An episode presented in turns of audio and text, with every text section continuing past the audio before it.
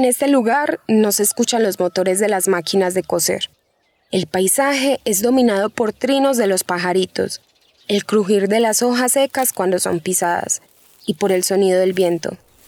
En esta ocasión iniciamos en el campo, en el municipio de El Peñol, ubicado en el oriente antioqueño, a hora y media de Medellín, donde mis padres vivieron durante ocho años.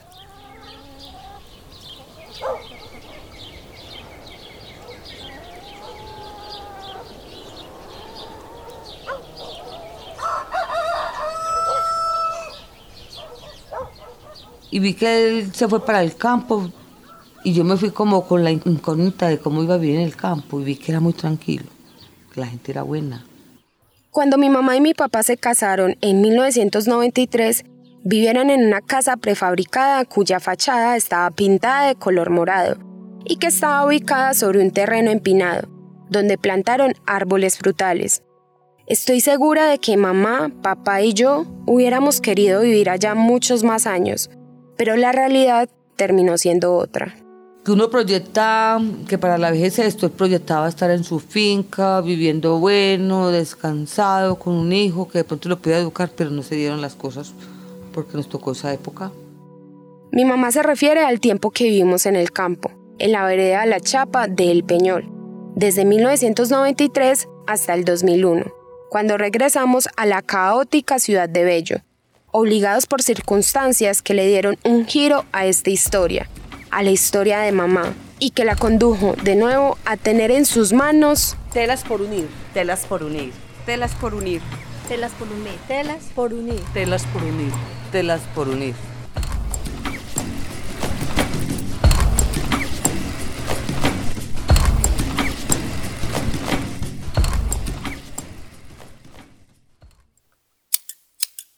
Episodio 3. Cuando nadie me ve.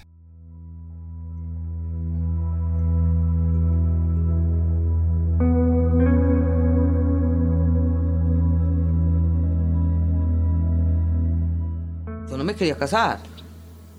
Yo, decía, pues yo, yo, yo, hacerme como persona para de pronto vivir para otras personas, no para mí misma. Me parecía como que no. Y hijos no tengo. Y así, por eso tuve una, porque esa fue decisión mía, una nomás, lo que se venga. Yo le, yo le digo cuándo. Él ya tenía, él era viudo, tenía cuatro hijos. Yo no, yo le digo si sí o si no.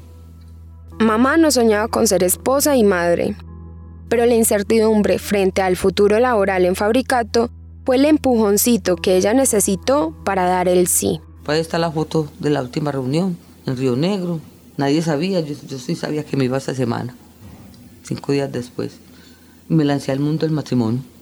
¿Y cómo le fue en el mundo del matrimonio?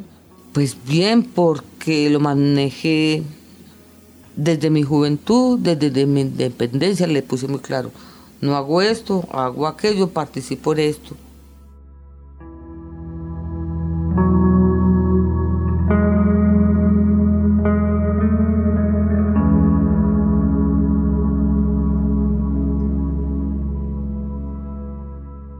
Mamá era una citadina y una obrera de la industria textil.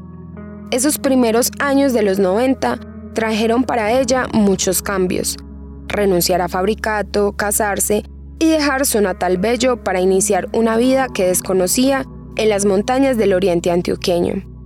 Con el tiempo, mi mamá se adaptó al ritmo del campo.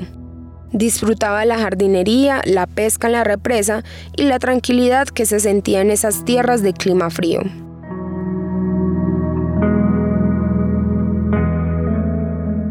Al año de estar viviendo juntos, mi mamá y mi papá decidieron tener un hijo.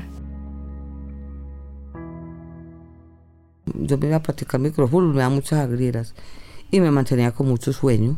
Y ya más o menos la época que llegaba el periodo no me llegó, entonces definitivamente ir a, hacerme la prueba al hospital, porque yo pues era muy regular. Y él le dio mucha risa y se quedó afuera, mientras yo me sacaba la sangre y la prueba de orina y todo eso. Y salió y me miraba de forma maliciosa y yo le hice señas que sí, y se puso muy contento. Nueve meses después, un 9 de enero de 1995, lunes festivo de Reyes, En el hospital Marco Fidel Suárez en Bello, a las 3 y 10 de la tarde nací yo. Pero ahora que recuerdo el sábado anterior tuve dolores, fui al hospital y estaba en uno. Al domingo pues estaba más tranquila, pero en las horas de la noche fui al baño y, y vi que, o sentí que no paraba un fluido y que era que había roto fuente. Ya la mañana siguiente pues yo estaba sin dolores, me tuvieron que aplicar pitocin dos veces. Mientras a él le avisaban por radioteléfono que se devolviera que ya iban a hacer. Llegó como a las tres pasaditas.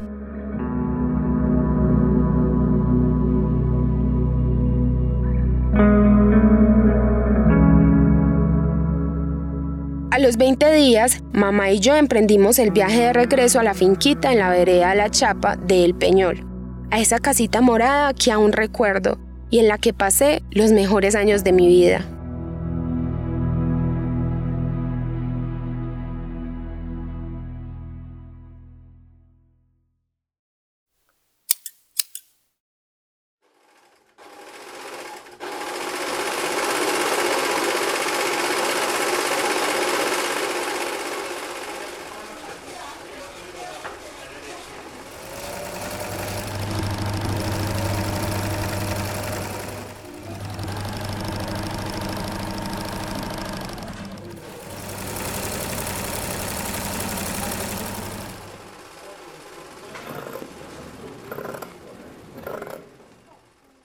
Mientras mi mamá se iba acomodando a su nuevo rol de madre, su nueva vida en el campo, lejos de las máquinas de coser, en el barrio El Congolo, los negocios de confecciones que habían surgido años atrás siguieron creciendo. Vea, empecé con 100. Luego, cuando menos pensé, estaba haciendo 300, yo matada de la dicha. Luego, hacía mil en la semana. Ay, no, ¿qué es esa dicha? Por Dios tanto dinero pues que le entregaban a uno y uno repartía y a uno le quedaba y bueno, pues ser capaz de meterme en una deuda tan grande en Conavi para comprar una casa en la cabañita, porque yo veía que el dinero llegaba de las confesiones más que de la empresa de fabricato. A quien acaban de escuchar es Marlene Monsalve, una mujer que en 1987 abrió su taller de confecciones en el Congolo. Para 1990 se mudó al barrio Prado y finalmente en 1996 terminó en La Cabañita, otro sector de Bello. En La Cabañita sí fue el tope. Compramos una casa de primer piso, hicimos el segundo para yo vivir y en el tercero hicimos un salón grande con trabajadoras y trabajadores porque llegaron a trabajar hasta hombres. ¿Y eran del barrio del Congolo o ya cuando te fuiste No, yo cuando me fui para la cañita muchas siguieron viajando. Es que yo les llegué a poner hasta transporte.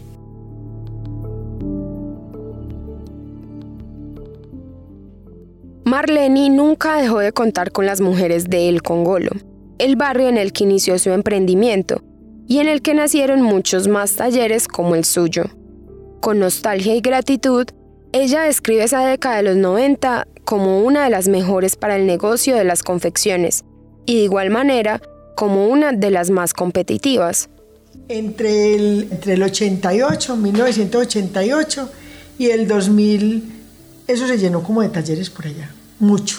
Había, o sea, había competencia en el sentido de, de trabajadores, porque había gente que, pues, una se amañaba más con otros, Muchas se fueron de mí para donde otra persona, otras vinieron de otra persona para donde mí, eso es normal.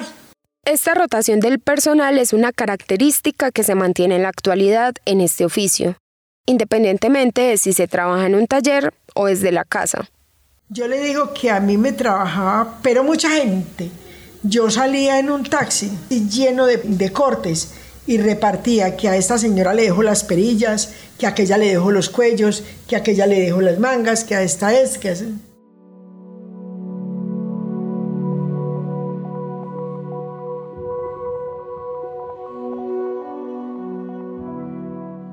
Precisamente esos nuevos talleres también tenían como dinámica mandar a confeccionar partes de la camisa a la calle.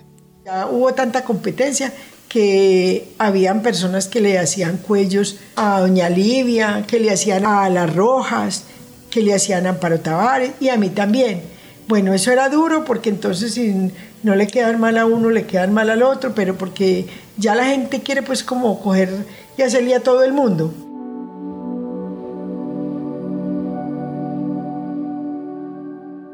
A pesar de la competencia, la producción en el taller de Marlene era rápida y abundante. Había días en los que ella comenzaba a trabajar desde las 2 de la mañana, para que cuando llegaran las empleadas el proceso de confección de las camisas estuviera adelantado. Oiga, llegué a tener en, en la cabañita a despachar producción que llevaban para tintorería. Llegué a entregar 7 mil camisas en una semana. En una semana. Hacía mil camisas diarias. Eso me dejaba, mejor dicho, plata y fin de semana llegaban de tintorería cuando ya yo ya les decía pues que ya que me tenían que recoger porque tenía muchas y se llevaban ese montón de camisas y vaya cobre al sábado supremamente bien. Justamente, Marlene recordó una anécdota que en la actualidad la califica de arriesgada. Yo me acuerdo y no se me olvida, llegué a salir de Medellín, de allá de donde los señores, un día eh, en época como de, noviembre que era todo en efectivo o cheques. Llegué a salir de allá un día, ay, ah, todavía me acuerdo, yo ahí tan arriesgada en ese momento, me vine con un sobrino en un carrito que él tenía y traía 8 millones de pesos. 8 millones, que eso era mucha plata. Con ese dinero, luego de pagarle a las personas que trabajaban directamente en su taller, Marlene salía rumbo a El Congolo a repartir la plata entre las mujeres que cosían desde sus casas, haciendo operaciones como cuellos, perillas, mangas. Salía pues para, para, el Congolo y allá repartía plata por todas partes. Yo llevaba en una hoja apuntado lo que hizo Julanita, esta le debo 500 perillas, a esta le debo los cuellos y repartía plata, eso mejor dicho, y, y repartía 2, 3 millones en el Congolo y dos millones en, en la cabañita de las empleados, no mejor dicho. Para ella era sagrado el pago de sus empleadas y de ser necesario buscaba los recursos para que el dinero no faltara cada sábado. Llegaron a haber días que el patrón me dijo, no puedo ir por la producción, no tengo plata, eh, no me consignaron, tal cosa, y yo, tranquilo, que yo la consigo. Ah, yo salí y conseguía plata prestada a interés, pero yo les pagaba a las muchachas de la casa no se iban sin pago. Me llegó a tocar empeñar, oiga, empeñar una cadena del esposo, que era gruesa y que prestaba buena plata en ella, para, para, responder por esos pagos, porque para mí primero, primero que la mía siempre fue la de los trabajadores. Marlene, al recordar esos momentos, no pudo evitar las lágrimas. Para ella, sus empleados siempre fueron lo primero, y aunque en un principio no tenía cómo pagarles prestaciones, en el momento en el que le empezó a ir tan bien decidió ahorrar, por medio de una natillera, para pagarles la liquidación al final del año. Me acuerdo que yo metía en una natillera un millón de pesos mensuales para la liquidación. En diciembre me entregaron esa natillera me entregaron 15 millones, no 12. Y con esos 15 millones yo liquidé a toda esa gente, a todas. Yo recuerdo muy bien que a la que más le di de, de liquidación fueron 900 mil pesos de un año y les pagaba su EPS.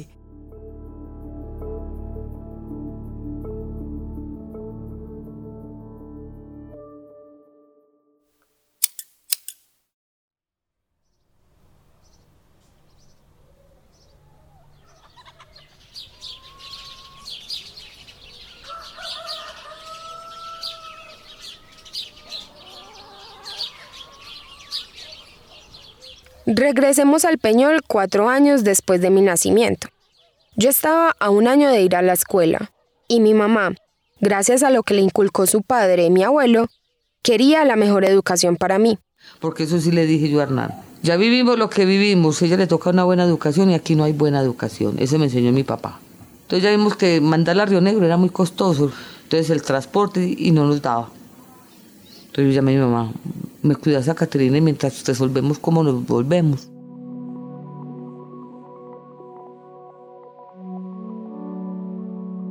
Pero llevarme para la ciudad de Bello no solo tuvo que ver con recibir una buena educación. A finales de la década del 90 y principios del 2000, el oriente antioqueño era un gran epicentro del conflicto armado en Colombia. Allí, las guerrillas de las FARC y el ELN se enfrentaban al Ejército Nacional y a distintos grupos de paramilitares. Era común, en ese momento, que los grupos insurgentes reclutaran a niños y adolescentes. Porque había un colegio, una vereda después, que era para los de bachillerato. Y llegó la guerrilla a ver quiénes podían portar un fusil. Y a mí me dio una ira. Y yo dije, a la hija mía que le vayan a ver si puede cargar un fusil. Pues Hernán, usted vivió y ya vino y pasó bueno aquí. Yo también. Pero ella no tiene, pues, que, porque se la tienen que llevar cuando ellos quieran.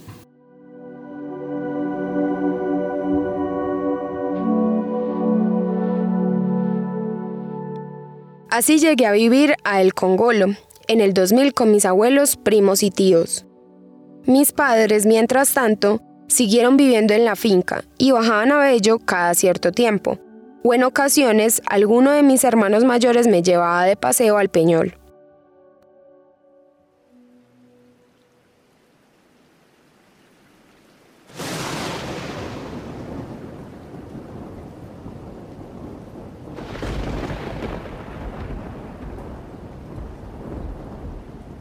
Pero justo ese mismo año, en junio, mientras estaba de vacaciones en la finca, hubo una avalancha en la vereda donde vivíamos. Aunque yo estaba muy pequeña, los recuerdos de esa noche han sido difíciles de olvidar.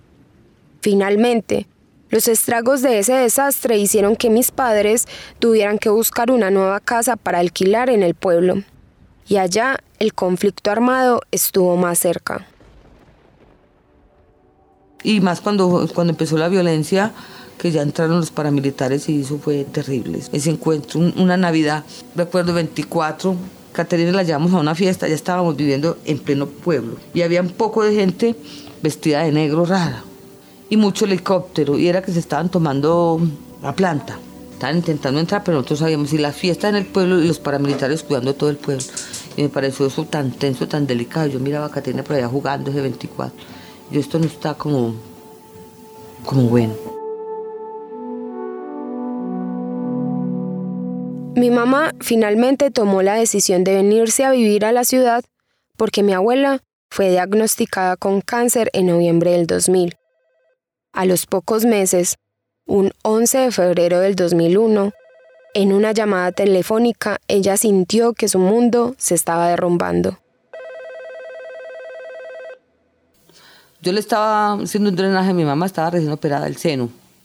Y mi esposo se había quedado primero en el Peñol y se sintió como maluco. Dijo, no, yo me voy para Medellín, porque ya me tuve que ir a cuidar a Catrine porque mi mamá la habían operado. Y se hizo sacar una muela y que no se detenía, bueno, y le hicieron un examen. Cuando me dijeron, Omar era el teléfono, yo solté esa manguerita y todo eso que le estaba midiendo qué cantidad. Y me dice, mija, estoy enfermo, tengo leucemia. Usted no sabe que que sentí como si me hubieran agarrado hacia el piso y un desaliento.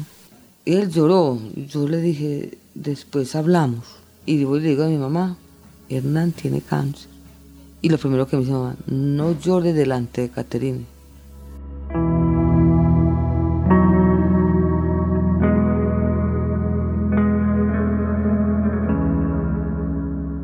Y no lloró.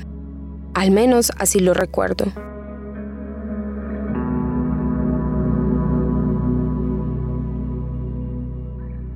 Yo no sé de a dónde. De a dónde les puse la mejor cara a ellos dos. Y a Caterine. Y por ahí hay una canción que todavía me duele, que dice Cuando nadie me ve, de Alejandro Sanz. Cuando nadie me ve, uno se estalla, uno, uno sale con una coraza, como el Quijote de la Mancha, pero por dentro es uno como una gelatina. He escuchado ese relato muchas veces y cada vez que mamá me lo cuenta, lloro. Lloro de imaginar lo que vivió, pero también pienso en su fortaleza, en la fuerza que tiene mi mamá.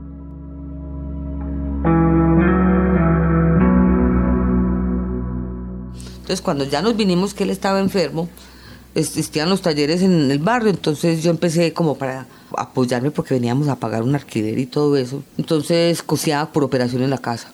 Tenía las dos máquinas, Caterina estaba estudiando en la presentación y todo eso, como para ayudarse uno mismo. Desde ese momento, mi mamá empezó a trabajar en confecciones. Para ese entonces contaba con una máquina plana, la que había comprado con la liquidación cuando renunció a Fabricato, y una fileteadora que mi papá recibió como parte de la liquidación de un negocio que tuvo con unos vecinos. ¿A quién le trabajaba en ese momento? En ese momento a Doña Dora al frente de mi casa, donde estoy trabajando ahora. Pero cuando eso había otra hermana, pero a ellos les trabajaba. Entonces ellos le mandaban a usted operaciones, ciertas cosas por hacer. Sí, parte de una camisa. ¿Qué? sobre todo eran las mangas, hacer los bordes de mangas. Después montar mangas en fileteadora.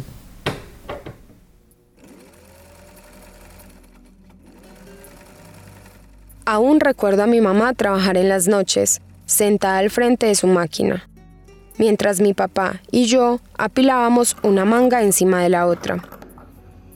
Mi mamá vio en este trabajo la ventaja de poder ganar un dinero desde casa y a su vez cuidar de la familia.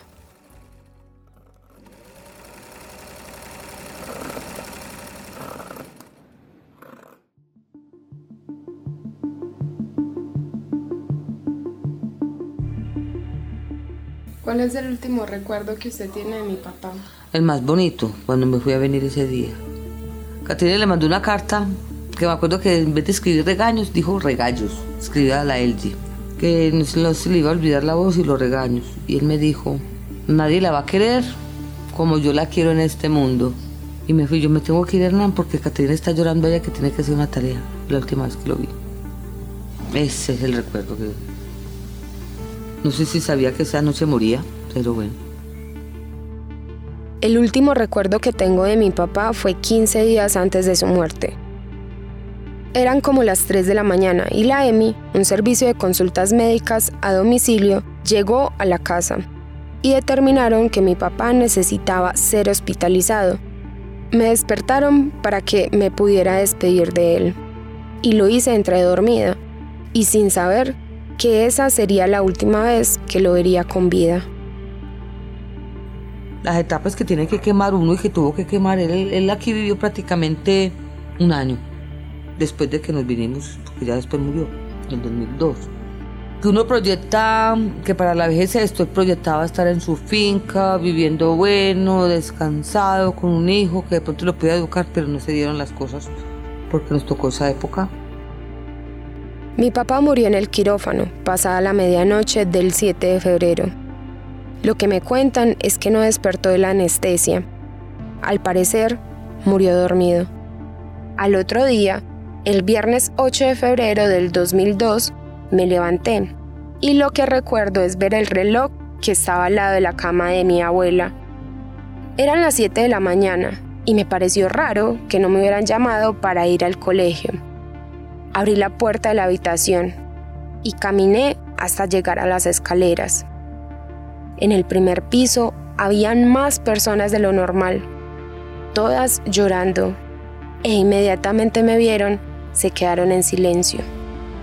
Yo ya lo sabía, y lo único que pude decir fue, mi papá no. Yo tenía siete años, mi mamá 39, y desde ese momento hemos sido ella y yo.